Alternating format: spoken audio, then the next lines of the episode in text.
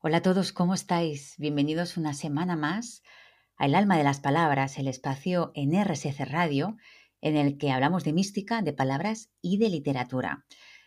Soy Esther Cañadascano, periodista, comunicadora y divulgadora, y os doy, como cada semana, la bienvenida desde Barcelona, España. En el programa de hoy, del que damos ya inicio, vamos a hablar del recogimiento.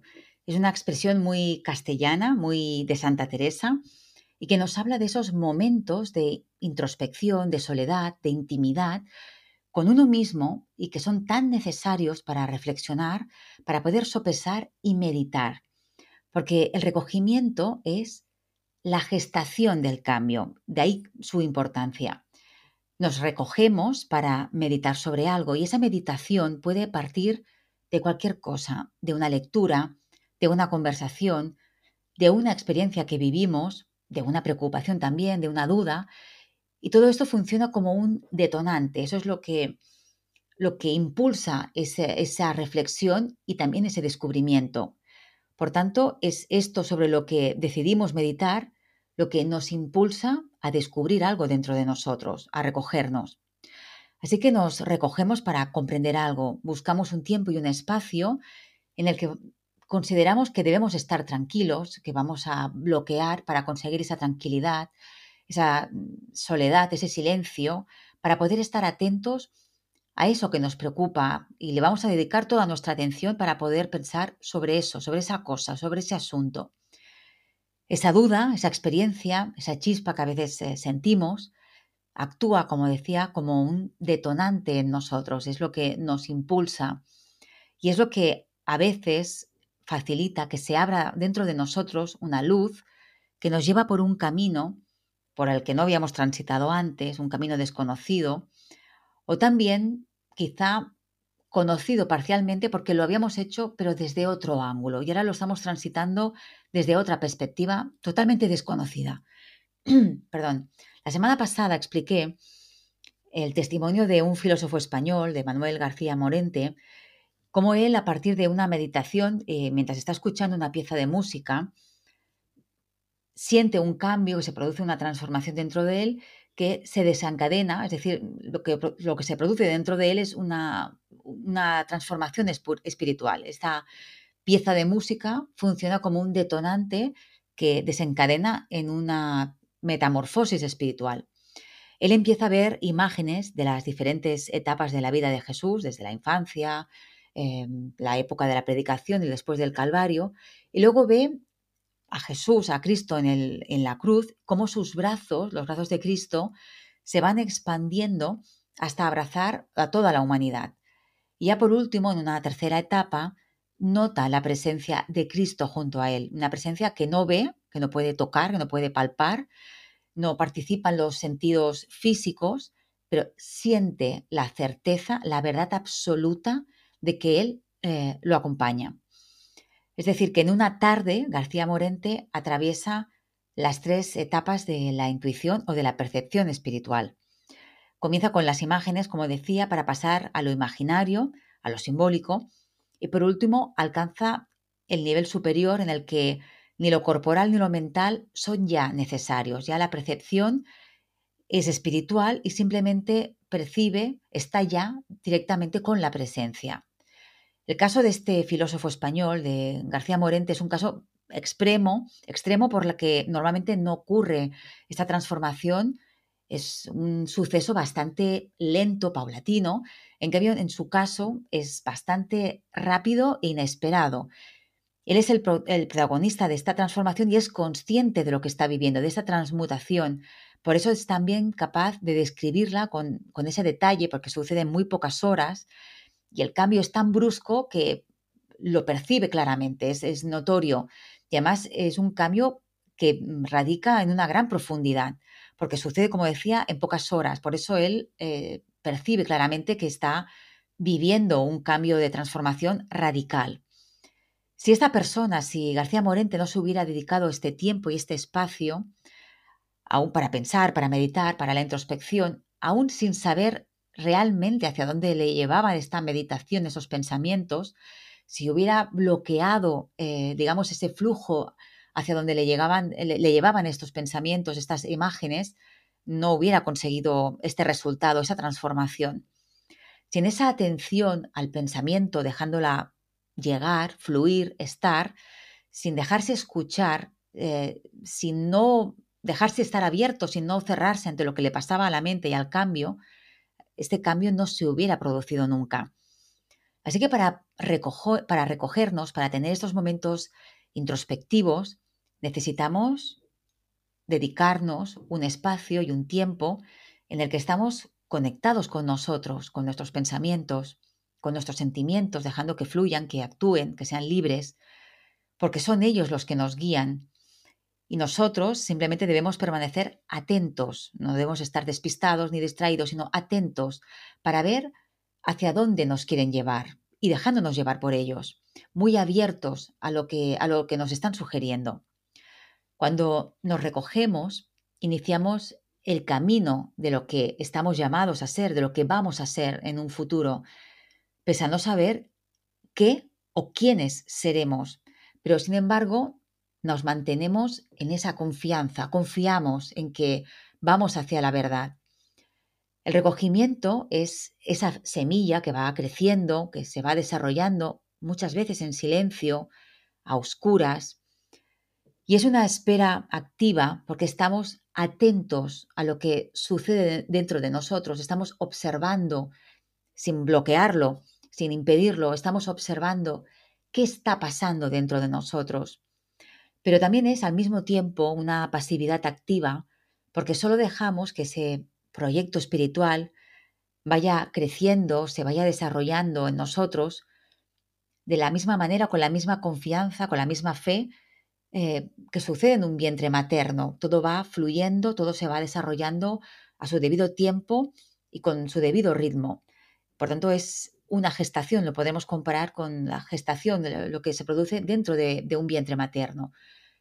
Cuando esto sucede, somos un espacio de acogida para la divinidad que va creciendo, que va desarrollándose en nosotros, si es que nosotros lo permitimos.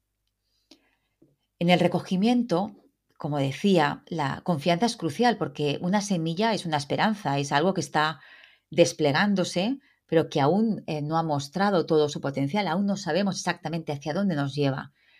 Desconocemos qué es y hacia dónde nos lleva, como decía. En el recogimiento nos desplegamos hacia adentro, lo hacemos no para seguir una autocomplacencia, eh, porque aquí el ego no participa, no debe participar, es más, no puede participar. Si existe la presencia de un ego fuerte, todo esto que he comentado es totalmente inviable, lo aborta directamente, porque en esta introspección no estamos conociéndonos para satisfacernos, para regodearnos eh, en lo que somos, para sentirnos orgullosos, sino porque conectando con nosotros en profundidad, podemos conocer y acceder a la divinidad. Es decir, este autoconocimiento es un vehículo, un instrumento para conocer a la divinidad, que recuerdo está dentro de nosotros. La finalidad de autoexplorarnos, como decía, no es reafirmarnos identitariamente desde lo más superficial, sino desde lo más profundo. Y para eso, paradójicamente, debemos arrinconar los deseos y las apetencias egocentradas. Pero antes de seguir avanzando por el, por el tema de hoy, vamos a detenernos para acudir a la etimología, como hacemos en cada programa. La palabra recogimiento procede de recoger y significa agarrar algo que se ha caído. Se forma del prefijo re, que significa hacia atrás, también de co, que significa junto a, y legere, que significa escoger y miento, que es el sufijo que indica instrumento, medio o resultado de. En el diccionario de la Real Academia se dice que recogimiento es acción y efecto de recoger o recogerse. Y es muy interesante los sinónimos que nos propone la Real Academia sobre eh, la palabra recogimiento, porque nos da también muchas pistas de qué es el recogimiento a nivel espiritual. Dice recolección, cosecha, acopio, acumulación, provisión apartamiento, aislamiento, reclusión, encierro, contemplación, meditación, ensimismamiento, reflexión, devoción, unción. También vamos a detenernos en la palabra introspección, que la vamos a utilizar también en el programa de hoy, que procede también eh, del latín, en este caso del, latín tardío, introspectio, introspectiones, que derivaba a su vez del latín introspicere, significa mirar adentro. Y también quiere decir acción y efecto de observar y analizar los actos de uno mismo. Se forma con el prefijo intro, que significa en el interior, specre, significa mirar, observar, más el sufijo ción, que significa acción y efecto. En el diccionario de la Real Academia se dice que introspección es mirada interior que se dirige a los propios actos o estados de ánimo. Como sinónimos nos propone reflexión, reflexividad, conciencia, meditación, examen y observación. Así que cuando no sabemos por dónde comenzar en este arte que es la introspección, porque es todo un arte, puede bastar una lectura espiritual desde un evangelio, un pasaje que nos llame la atención y podemos leerlo e intentar eh, deducir mm, qué nos sugiere este texto. También podemos contemplar una obra de arte, un cuadro, una escultura que tenga referencia con algún pasaje bíblico porque es que además el arte está lleno y a partir de esta contemplación de esta pieza artística podemos intentar captar el significado que hay detrás, la enseñanza espiritual que esconde. Porque a partir de eso externo, de eso que percibimos a través de, los de, lo, de lo corporal, de lo físico, de los sentidos, se produce un trasvase hacia lo interior. Accedemos a nuestra profundidad gracias a la meditación, pero utilizando como vehículo de acceso a esta interioridad el arte o lo, digamos, lo que percibimos a través de los sentidos.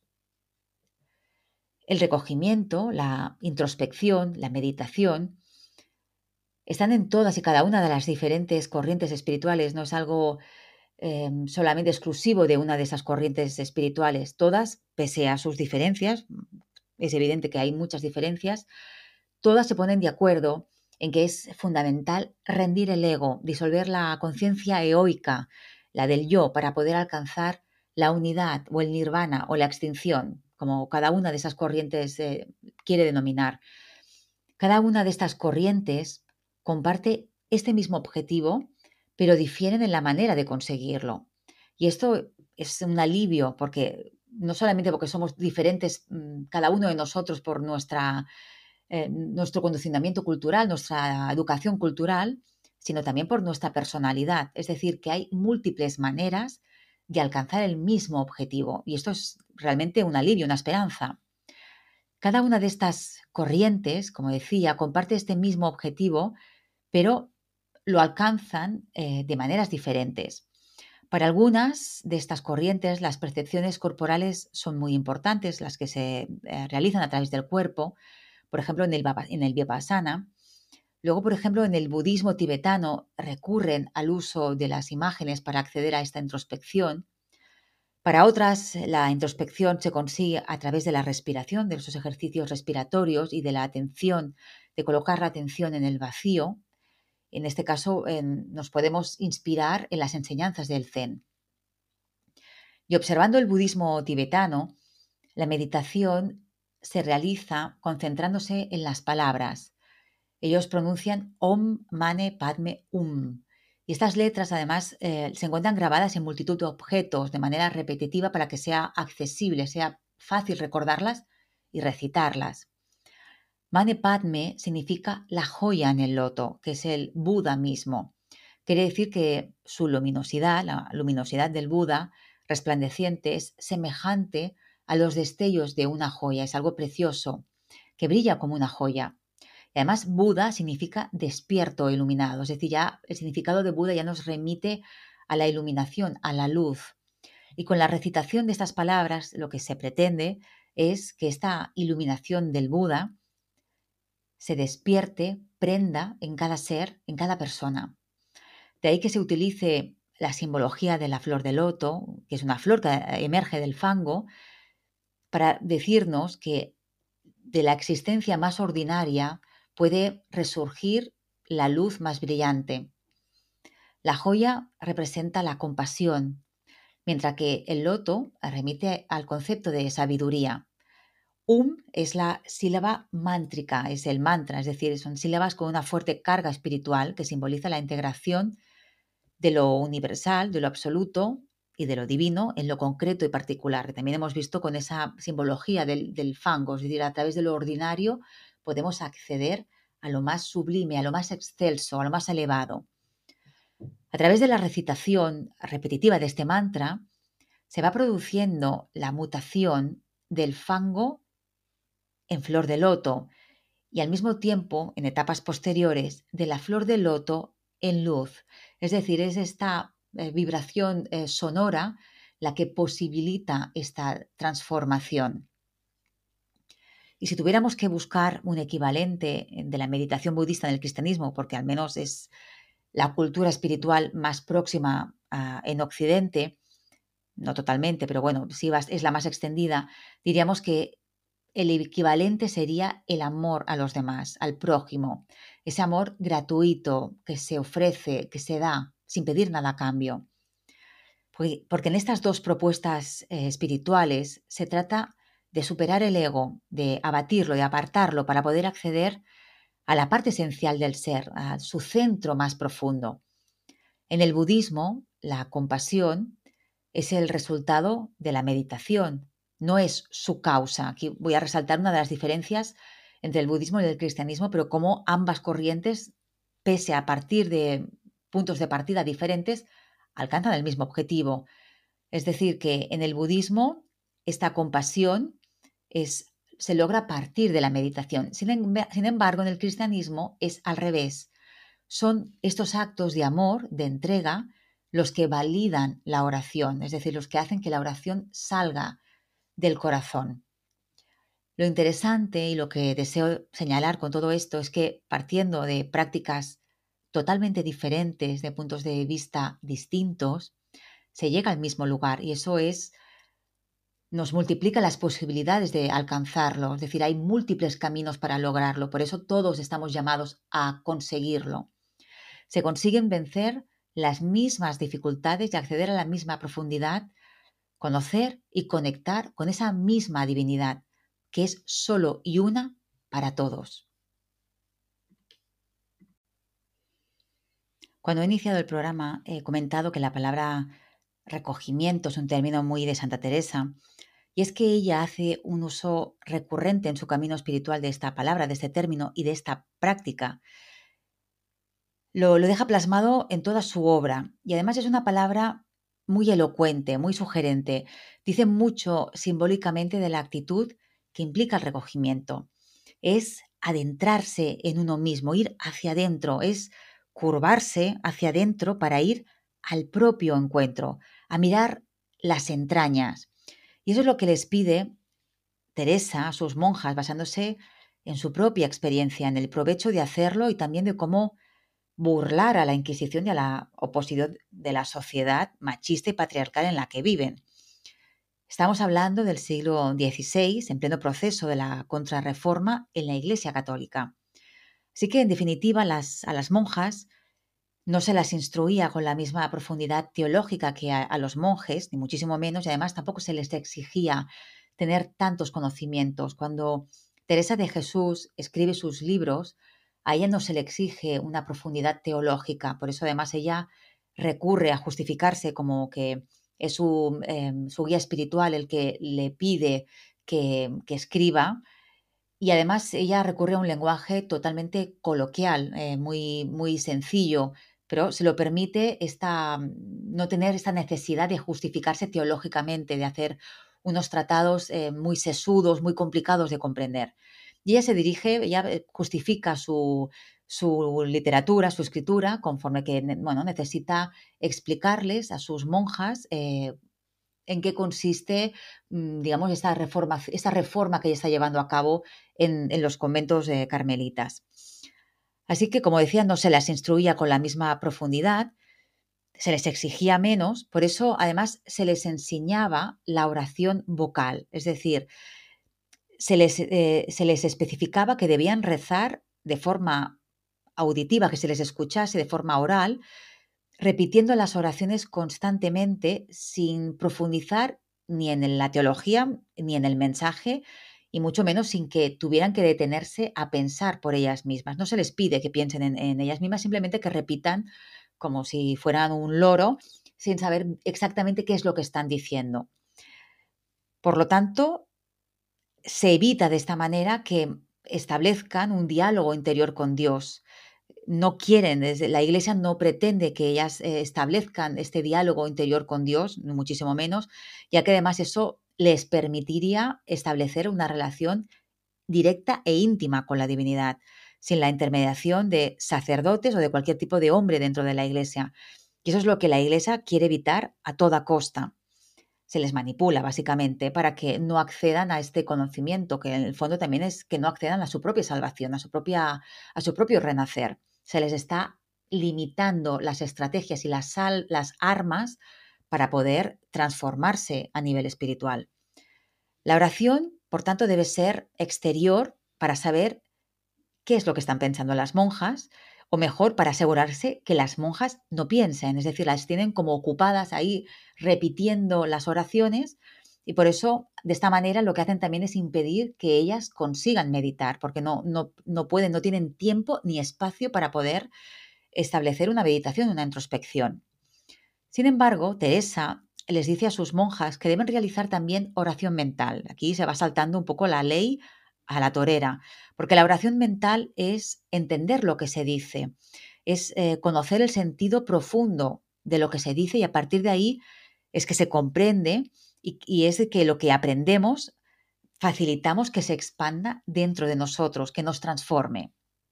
Ella eh, lo expresa en esta frase, oración mental, hijas mías, es entender estas verdades. Es decir, que esta introspección es verdaderamente poderosa para realizar y conseguir una verdadera revolución espiritual. De ahí que a las mujeres se les prive de acceder a esta práctica.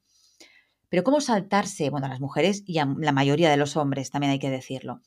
Pero ¿cómo saltarse la obligación de seguir con la oración vocal, tal y como manda la, la Iglesia, haciendo al mismo tiempo la oración mental, que es lo que propone Teresa de Jesús.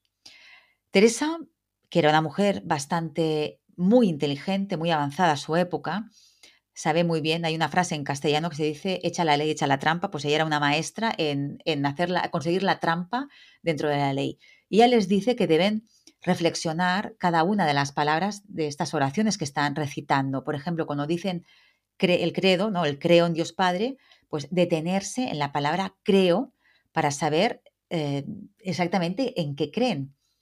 Otro ejemplo, cuando pronuncian la palabra Padre, en el Padre Nuestro, deben saber a qué Padre se refieren y así, etcétera.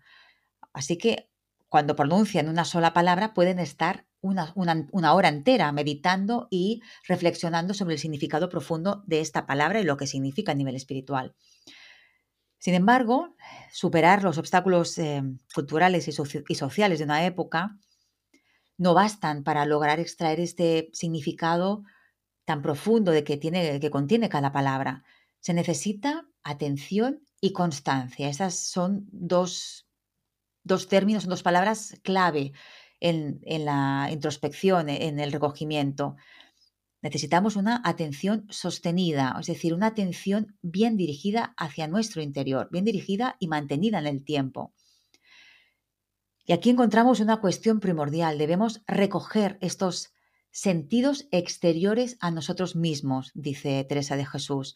Es decir, dirigir nuestras, nuestros sentidos, nuestras percepciones corporales, dirigirlos y ocuparlos hacia lo que nos interesa, es decir, controlándolos y no dejándolos que se distraigan y que nos lleven por otros derroteros que no nos interesa. Es decir, debemos manejarlos para dirigirlos hacia donde nosotros queremos.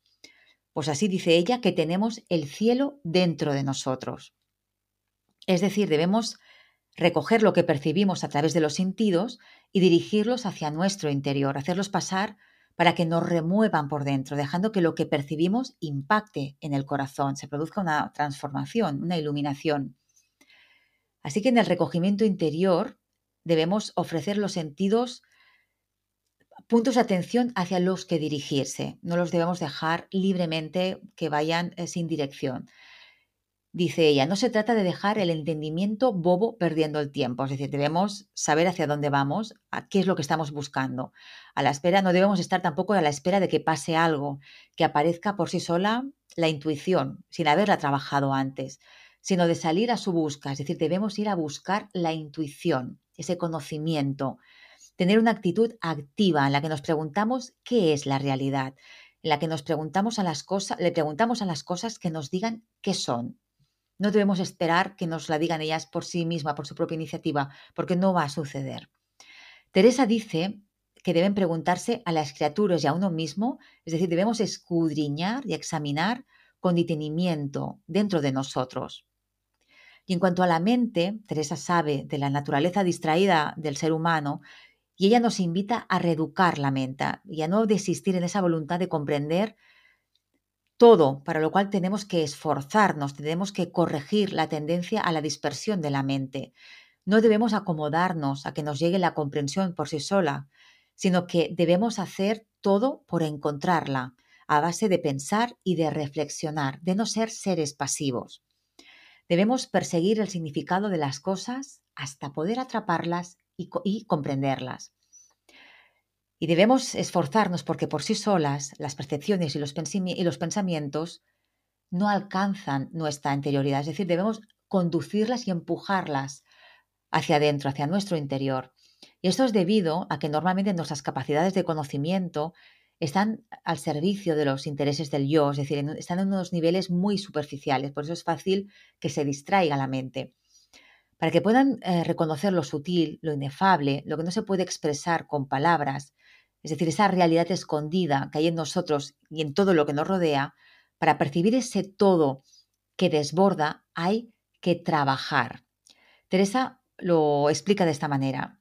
No es silencio de las potencias, sino encerramiento de ellas en sí misma. Es decir, las potencias son mm, nuestras capacidades, por tanto, no es que nuestras capacidades no digan nada, sino que están encerradas en sí mismas y es necesario desbloquearlas, acceder a ellas.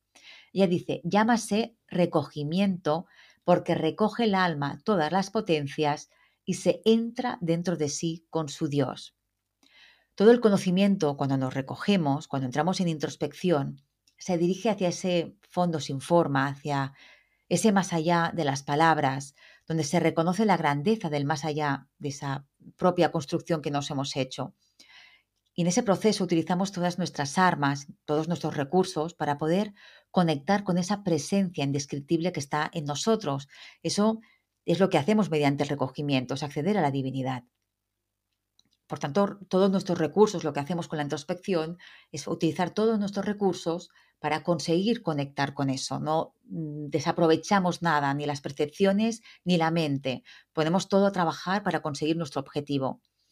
Y Teresa de Jesús insiste, y entended que esto no es cosa sobrenatural, sino que podemos nosotros hacerlos. Es decir, vamos, que está al alcance de cualquiera, que para todos es posible, aunque también es, sabemos que no es sencillo al principio porque debemos reeducar a nuestra mente y a nuestro cuerpo también. Así que lo que nos propone Teresa es el recogimiento, es esa consideración, es la oración mental. La propuesta de Teresa de Jesús es avanzar en un doble frente que actúa al mismo tiempo.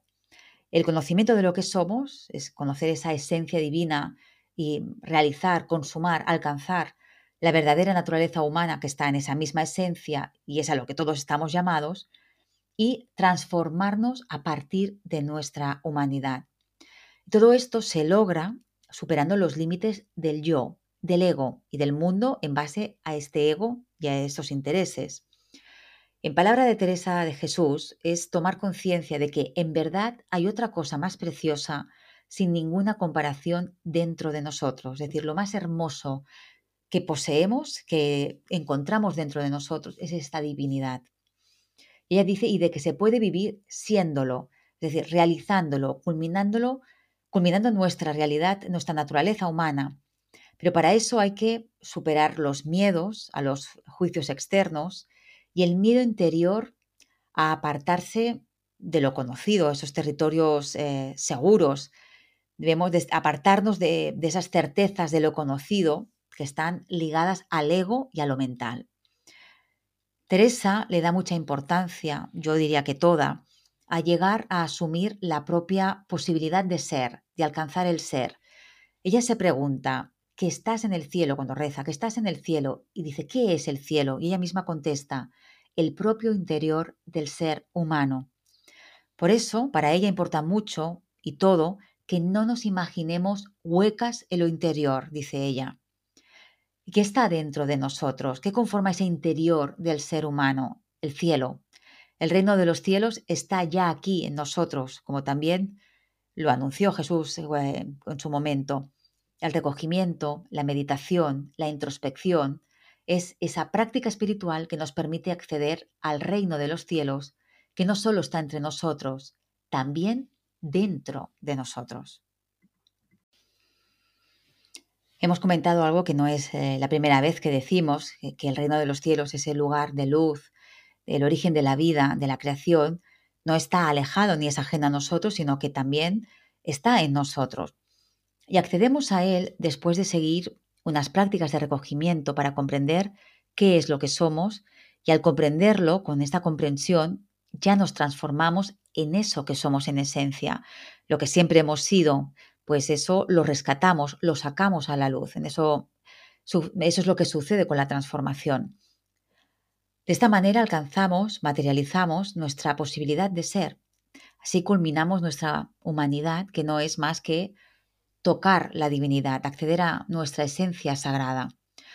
La propia experiencia de conocimiento ya nos transforma, saber ya nos transmuta, porque el conocimiento es una luz que se abre en mitad de nuestra oscuridad, de nuestra ignorancia, y una vez brilla, ya lo hace para siempre, cambia todo aquello que alumbra. Así que, ¿cómo vamos dando el impulso al recogimiento? A través de la búsqueda, del deseo, con dedicación, haciendo peticiones. Todo eso es lo que sitúa al ser, a nuestro ser, en el reino. Teresa de Jesús afirma que Dios, según palabras textuales, comienza ya a darnos su reino aquí, que es un ponerse el alma en paz. Entiende por una manera muy fuera de entender con los sentidos exteriores que está ya junta cabe su Dios, que con un poquito más estará ya hecha una misma cosa con Él por unión. Es decir, nos adentramos en el reino de los cielos cuando el alma se pone en paz, en, quietud, cuando siente paz y sabe ciertamente, sin lugar a dudas, que su alma está junto a Dios y que si da un pasito más ya estará unida a Él. Cuando alcanzamos este estado, nuestro conocimiento ya es de otro orden, es de otra naturaleza muy diferente a la que las potencias, es decir, las capacidades, los sentidos, no están perdidos, todavía se perciben, pero no querrían bullirse, agitarse, en palabras de Teresa. Es decir, los sentidos perciben, sienten, pero ya no se alteran en base a eso que perciben o que sienten, ya no les da pena nada, están en verdadera quietud. Y es, y así es que el reconocimiento no se produce en la casa del entendimiento, es decir, en la casa de la razón, de la ordenación conceptual o intelectual, sino en el ámbito del conocimiento silencioso, en el ámbito de la inteligencia del, corazón, en el que hemos acallado el ruido interior y ya escuchamos el silencio divino. Por eso es un conocimiento silencioso, es un conocimiento espiritual, no tiene nada que ver con el conocimiento al que accedemos a través de la mente. ¿Y cómo practicamos eh, este recogimiento? Según Teresa, aplicando diligencias y artificios, es decir, cuidándolo y aplicando también mucha habilidad, tantos como haga falta. Para eso hay que conocer cómo funciona la propia mente y es una de las etapas fundamentales del recogimiento, que es el autoconocimiento.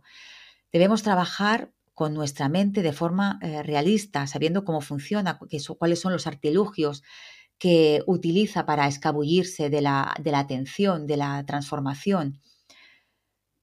Y todo esto es fundamental para justamente burlar eh, las propias limitaciones, las propias trampas que nos tiende la mente. Teresa dice que para aquellas almas que saben recogerse y no distraerse, esos consejos que va a decir a continuación no sirven de nada porque ya se encuentran Estas almas ya encuentran muchos manuales que les ayudan a realizar una buena introspección una vez se han superado las barreras de lo mental. Sin embargo, ella sí quiere ayudar a aquellas almas a las que les cuesta mantener la atención en el recogimiento. Por eso dice más de lo que yo querría dar algún remedio. Es de unos entendimientos que hay tan desbaratados que no parecen sino unos caballos desbocados que no hay quien los haga parar. El entendimiento es una potencia del alma, una virtud que le permite, que nos permite entender las cosas, discernir, compararlas y juzgar si nos son conocidas o no. Es la capacidad de saber espiritualmente. Ella habla de los manuales de entendimiento para almas que ya están adiestradas, que ya saben mantenerse en el recogimiento, en la quietud, en, en el silencio interior, que ya saben estar en recogimiento consigo mismas. Pero ella desea dirigirse a aquellas almas que no consiguen dominar eh, el entendimiento, esa capacidad de comprensión del alma, porque siempre están agitadas, están inquietas. Y ella las compara con un caballo desbocado, descontrolado, que es difícil de domar. Para ellas, en este último caso, cuando existe dificultad de concentración, a ellas les recomienda que mantengan la oración vocal sosegada porque les dará eh, frutos, es decir, a través de la oración vocal pueden acceder al, recogimiento. De esta manera, Teresa les va dando pautas para, va dando pautas para todo tipo de personas, eh, para todo tipo de capacidades o de posibilidades según la personalidad y la naturaleza de cada uno, ya que no todas las mismas prácticas son viables para todo tipo de personas. Y ella lo que hace es dar soluciones para que cada uno de nosotros puedan desujetarse, es decir, puedan rendir el ego con métodos distintos según eh, su propia naturaleza. De esta manera pueden acallar el ruido mental y lograr el silencio interior, que es, son dos etapas clave para poder proceder a esa transformación interior. Teresa de Jesús, en su obra Camino de Perfección, insiste mucho en este punto y afirma que hay que intentarlo todo para poder avanzar en la vía de la oración de quietud, es decir, también conocida como eh, consideración silenciosa o vía de conocimiento. Pero ella es consciente que, que habrá quienes no puedan avanzar por esta vía, por eso les propone que prueben eh, otras, otras vías, como es la acción por amor, es el amor al prójimo, o cualquier otro medio que les permita rendir el ego, de sujetarse. Ella dice, no, no digo yo que quede por vosotras, sino que lo probéis todo. Es decir, nos anima a probar cuál es el mecanismo, cuál es la práctica que según la naturaleza de cada uno de nosotros nos posibilita esta rendición, esta desujeción. Por eso conocerse a fondo es fundamental para poder descubrir qué es lo que nos funciona y qué es lo que no, para desarmar estos mecanismos del ego que están muy aferrados y también de la mente, porque además son mecanismos que están muy bien instaurados y que se resisten a caer y se mantienen pese a todo, eh, pensar al caos para causan el caos para mm, conseguir mantener eh, ocupando el centro, el centro del ser, un centro que además no les corresponde, pero que ellos se sienten, se resisten a abandonar. Así que en una primera fase de recogimiento debemos luchar contra nosotros mismos, debemos vencer estas resistencias a base de persistir y de insistir. Y de esta forma es como reeducamos la mente, como la corregimos incansablemente hasta que ella misma ya renuncia. Si al rezar nos distraemos, volvemos a empezar. Y este método de la atención lo desarrolla muy bien Simone Bale. Ella comienza a rezar al final de su vida y al recitar el Padre Nuestro, si solamente se distraía por una milésima de segundo, ya volvía a comenzar. De esta manera era el método que utilizaba para poder reeducar a la mente. Es decir, si te distraes, voy a volver a empezar. Yo no voy a desistir. Al final vas a tener que rendirte porque lo voy a hacer una y, otra vez. Y es la única manera en la que domesticamos, adiestramos nuestra mente. Conseguimos el silencio interior, a callar nuestra mente. Si no estamos orando, si simplemente estamos meditando sobre algo, dialogando, eh, dialogando con la divinidad, pues volvemos a hacer lo mismo. Retomamos el hilo allí donde nos habíamos despistado. Volvemos al punto en el que estábamos, pero no, no, digamos, no sigamos el hilo de la distracción que nos ofrece la mente, porque entonces ya sí que estamos perdidos. Y además le damos la esperanza a la mente de que consigue su objetivo de distraernos del foco que nos habíamos marcado. En otra de sus obras, En Camino de Perfección, eh, Teresa desarrolla un método para retener, para mantener la atención. Ella dice que representa al Maestro, a Jesús, en su interior, es decir, lo visualiza dentro de ella para poder mantener ahí toda la atención. De esta manera lo que hace es atrapar, es controlar la memoria eh, y el entendimiento para que no faciliten la distracción, para que no nos distraigan, para que, para que se centren, tanto la memoria como el entendimiento, se centren en ese momento presente, en, sentir la presencia del maestro en el interior. Esforzándonos, recurrimos a la voluntad que es la potencia, es la virtud que guía la atención. Es la voluntad, es decir, el sentir, la que se mantiene en esta atención lúcida. Nos mantenemos férreos, voluntariosos, en no, en no distraernos. Y de esta manera se focaliza, focalizamos para estar atentos en el recogimiento. Es decir, corrección, atención y fuerza de voluntad. Otra de las estrategias que desarrolla Teresa para mantener la atención durante el recogimiento es la figura del hortelano. Ya utiliza esta metáfora. La, figura del hortelano y las cuatro formas de regar el huerto, que son como cuatro niveles. Por un lado, empezamos apartando, quitando las malas hierbas, es decir, consiguiendo el, el desasimiento, el amor gratuito, la humildad, etc. Pero además hay que regar. Y al principio se riega con mucho esfuerzo y con poca agua. Eh, entonces es como si tuviéramos que sacar agua del pozo, entonces ahí nos, ya nos remite a esas dificultades, a esas eh, virtudes que se ponen en marcha para luchar contra la resistencia. Entonces recurre a ayudas, como sería el uso de la imaginación para, por ejemplo, visualizarse a Jesús dentro, dentro de sí misma o su alma como si fuera una fortaleza, un castillo.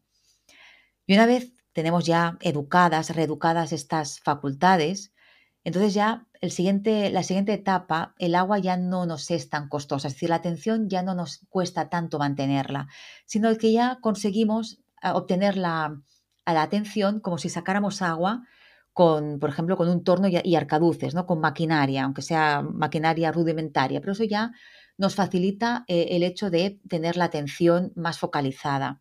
Aquí entra la oración de quietud, la consideración silenciosa, en el que los sentidos ya están despiertos, están atentos, sin ruido, escuchando el silencio de Dios.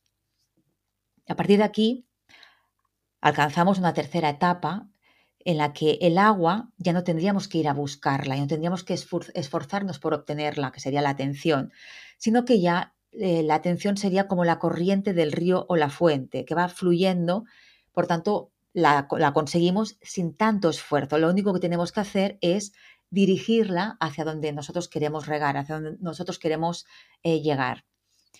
Por último, alcanzamos una última etapa, que ya sería la cuarta, que es la de la unión. Aquí el agua ya llega por sí sola, es agua de lluvia que todo lo empapa, que todo lo fertiliza y de la que se desprende todo. Ella dice es esta que llaman unión y lo que es yo no lo sé dar a entender es no entender entendiendo, una de esas paradojas que utiliza siempre em, Teresa de Jesús para explicar lo inexplicable. Es esa etapa en la que ya se ha producido un vaciamiento tal, por eso no se entiende, pues ya nos hemos vaciado, ya no tenemos nada, por eso no se entiende, pero este vaciamiento es el que posibilita que este vacío que somos sea ocupado por completo por la divinidad.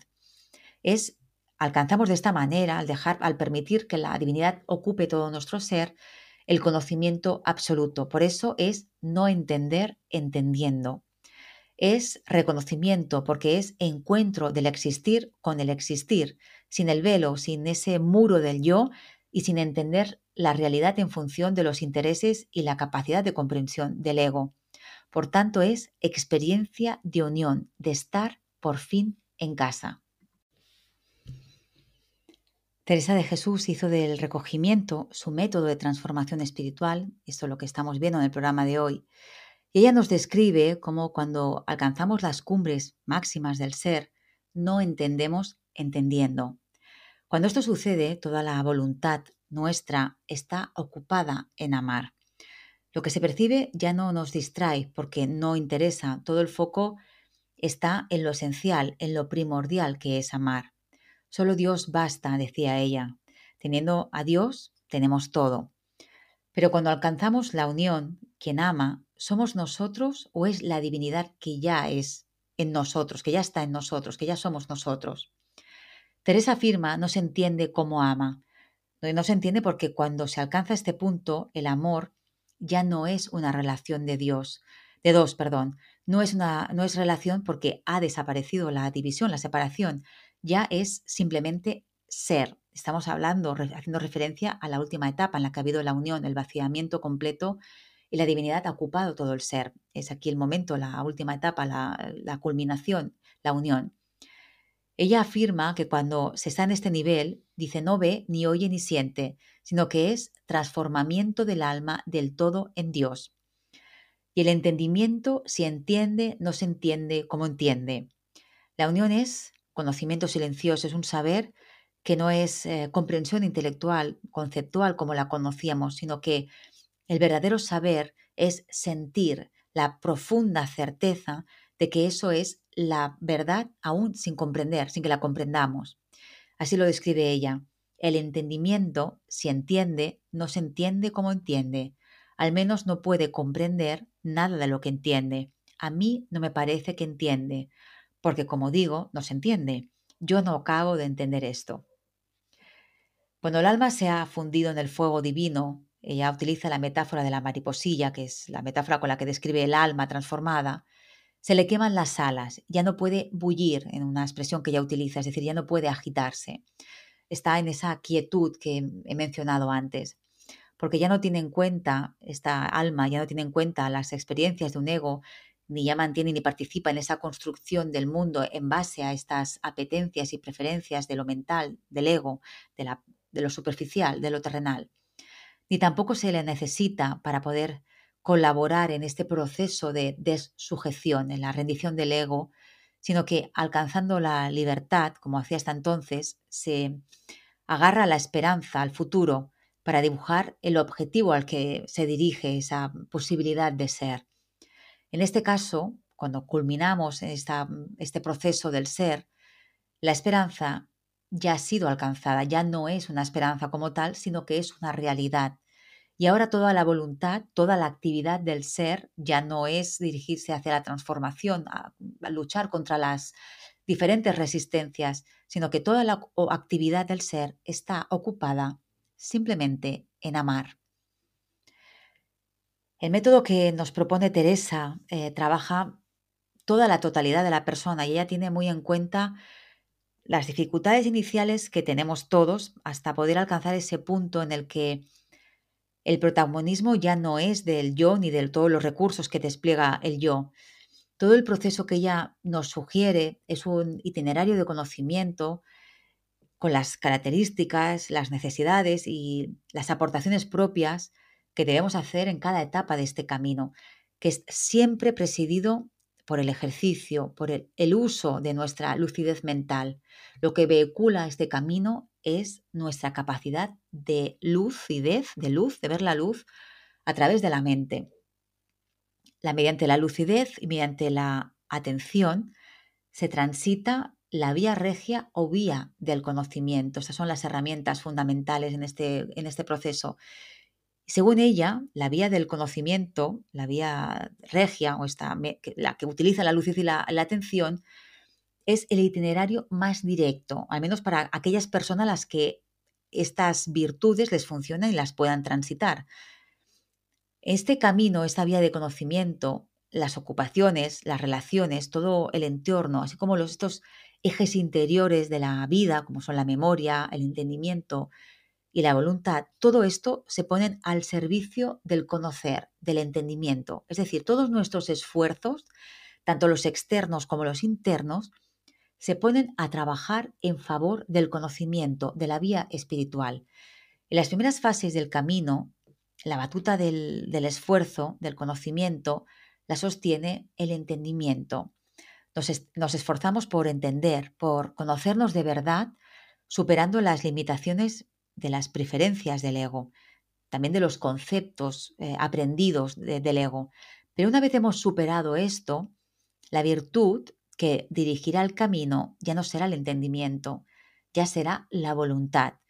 cedemos nuestra voluntad porque ya estamos rendidos, nos vaciamos, por eso ya no tenemos una voluntad propia, sino que nos regimos por la voluntad divina. Lo hemos entregado todo a la divinidad, nos hemos vaciado y hemos dejado que ella nos ocupe todo por dentro. Así que primero entendemos y luego nos entregamos. En las moradas podemos ver, por ejemplo, cómo se combinan las facultades en este sutil engranaje que ha de, llegar, ha de llevar a las facultades mucho más lejos de, de sí mismas. Ella dice, muchas veces ha menester ser ayudada del entendimiento para encender la voluntad. Es decir, el entendimiento nos permite tener una voluntad más fuerte, entender las cosas, avisa del sentido que hay en las mismas y eso nos permite disponer de una mayor fuerza de voluntad. Comprendemos la importancia de las cosas y por eso nos mantenemos firmes en ella. Así, dice, continúa Teresa, así cuando no hay encendido el fuego que queda dicho en la voluntad ni, ni se siente la presencia de Dios, es menester que la busquemos y que preguntemos a las criaturas quién las hizo. Nos quiere decir que cuando nos falla la voluntad y no sentimos la presencia de Dios, es necesario que seamos proactivos y hagamos por buscarla, que esto lo hemos comentado anteriormente.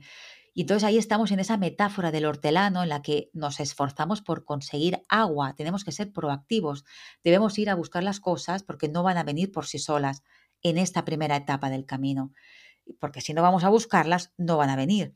Si no hacemos por sentir a Dios, por vencer estas murallas interiores que nos separan, no podremos sentirlo. La divinidad está esperando que lo hagamos nosotros, porque es nuestra manera de dar nuestro consentimiento para que ella pueda entrar.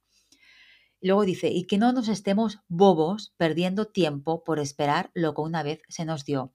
Es decir, tenéis que ser proactivos.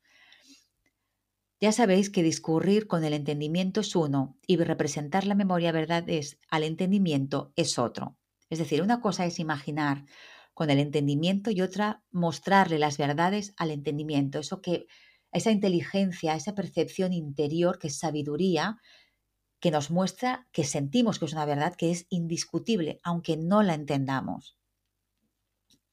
Y esta polarización de las facultades en el recogimiento, ella dice que es como el buen viento que hace que la, nao, la nave, el barco, con un poco que el, que el viento sople, se ponga eh, digamos que logre eh, finalizar el viaje en pocos días, mientras los que van por tierra tardan mucho más.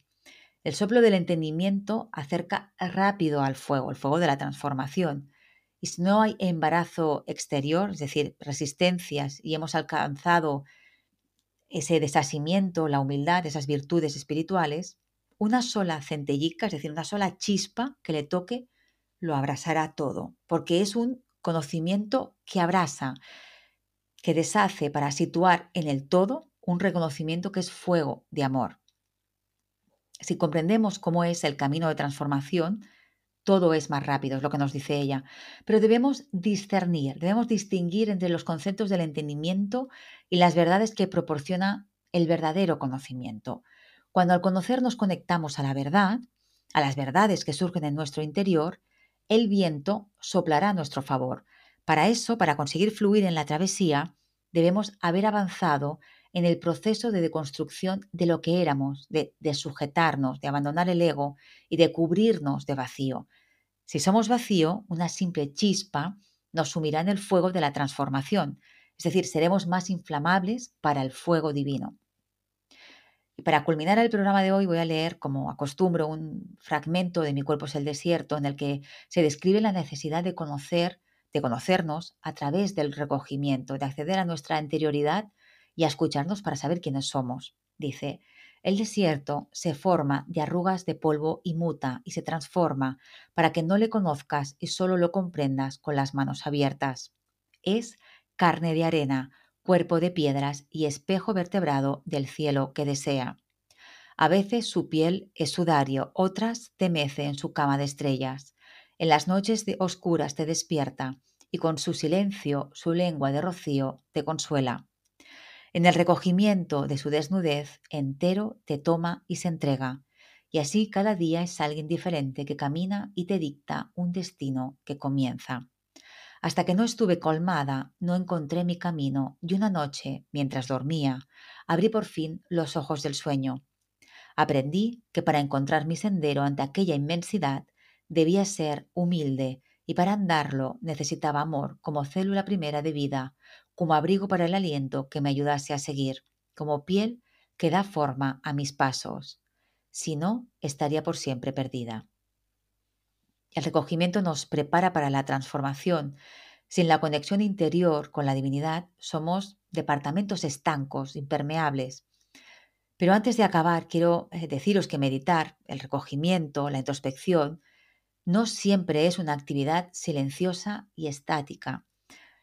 Como apunta Teresa de Jesús, debemos adaptar la práctica a nuestra personalidad, a nuestra naturaleza.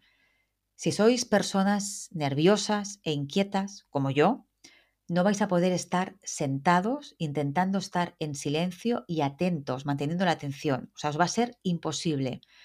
Por tanto, si es vuestro caso, podemos practicar el recogimiento mientras caminamos y mientras escuchamos música, como en el caso de Manuel García Morente, el que expliqué la semana pasada y al inicio del programa de hoy. De hecho, yo lo hago así, estoy en movimiento y escuchando música y así es como indago, como me recojo, porque utilizo la música como un trampolín, me ayuda a encontrar la puerta, eh, me impulsa mucho más allá de mí. Es una inspiración que me dispara y a partir de aquí comienzo a pensar y a iluminarme. Otras veces esto sucede escuchando un podcast, un podcast o bien em, escuchando una entrevista sobre un tema espiritual, otras veces leyendo. Hay mil y una maneras. Encontrad la vuestra para poder conectar y todas son válidas. Por eso, seguid el ejemplo de Teresa de Jesús y buscad la forma en que para vosotros es mucho más fácil conseguirlo. ¿Qué es lo que a vosotros os ayuda a prender una luz dentro de vosotros? Aquello que facilita vuestra comprensión y que os ilumina. Conoceos, exploraos y no dejéis jamás de buscaros, porque el que busca, encuentra. La divinidad siempre va al encuentro del buscador. Y ahora sí, finalizo el programa de hoy. Os espero aquí en RSC Radio la próxima semana, el próximo jueves, para tratar sobre un nuevo tema de mística en el alma de las palabras. Ya sabéis, a partir de las 5 si estáis en Argentina, las 9 de la noche desde España y siempre que queráis en el perfil de Spotify de RSC Radio. Muchas, muchas gracias por vuestra compañía, por escucharme. Os mando desde Barcelona la mejor energía y un abrazo muy, muy fuerte. Hasta pronto.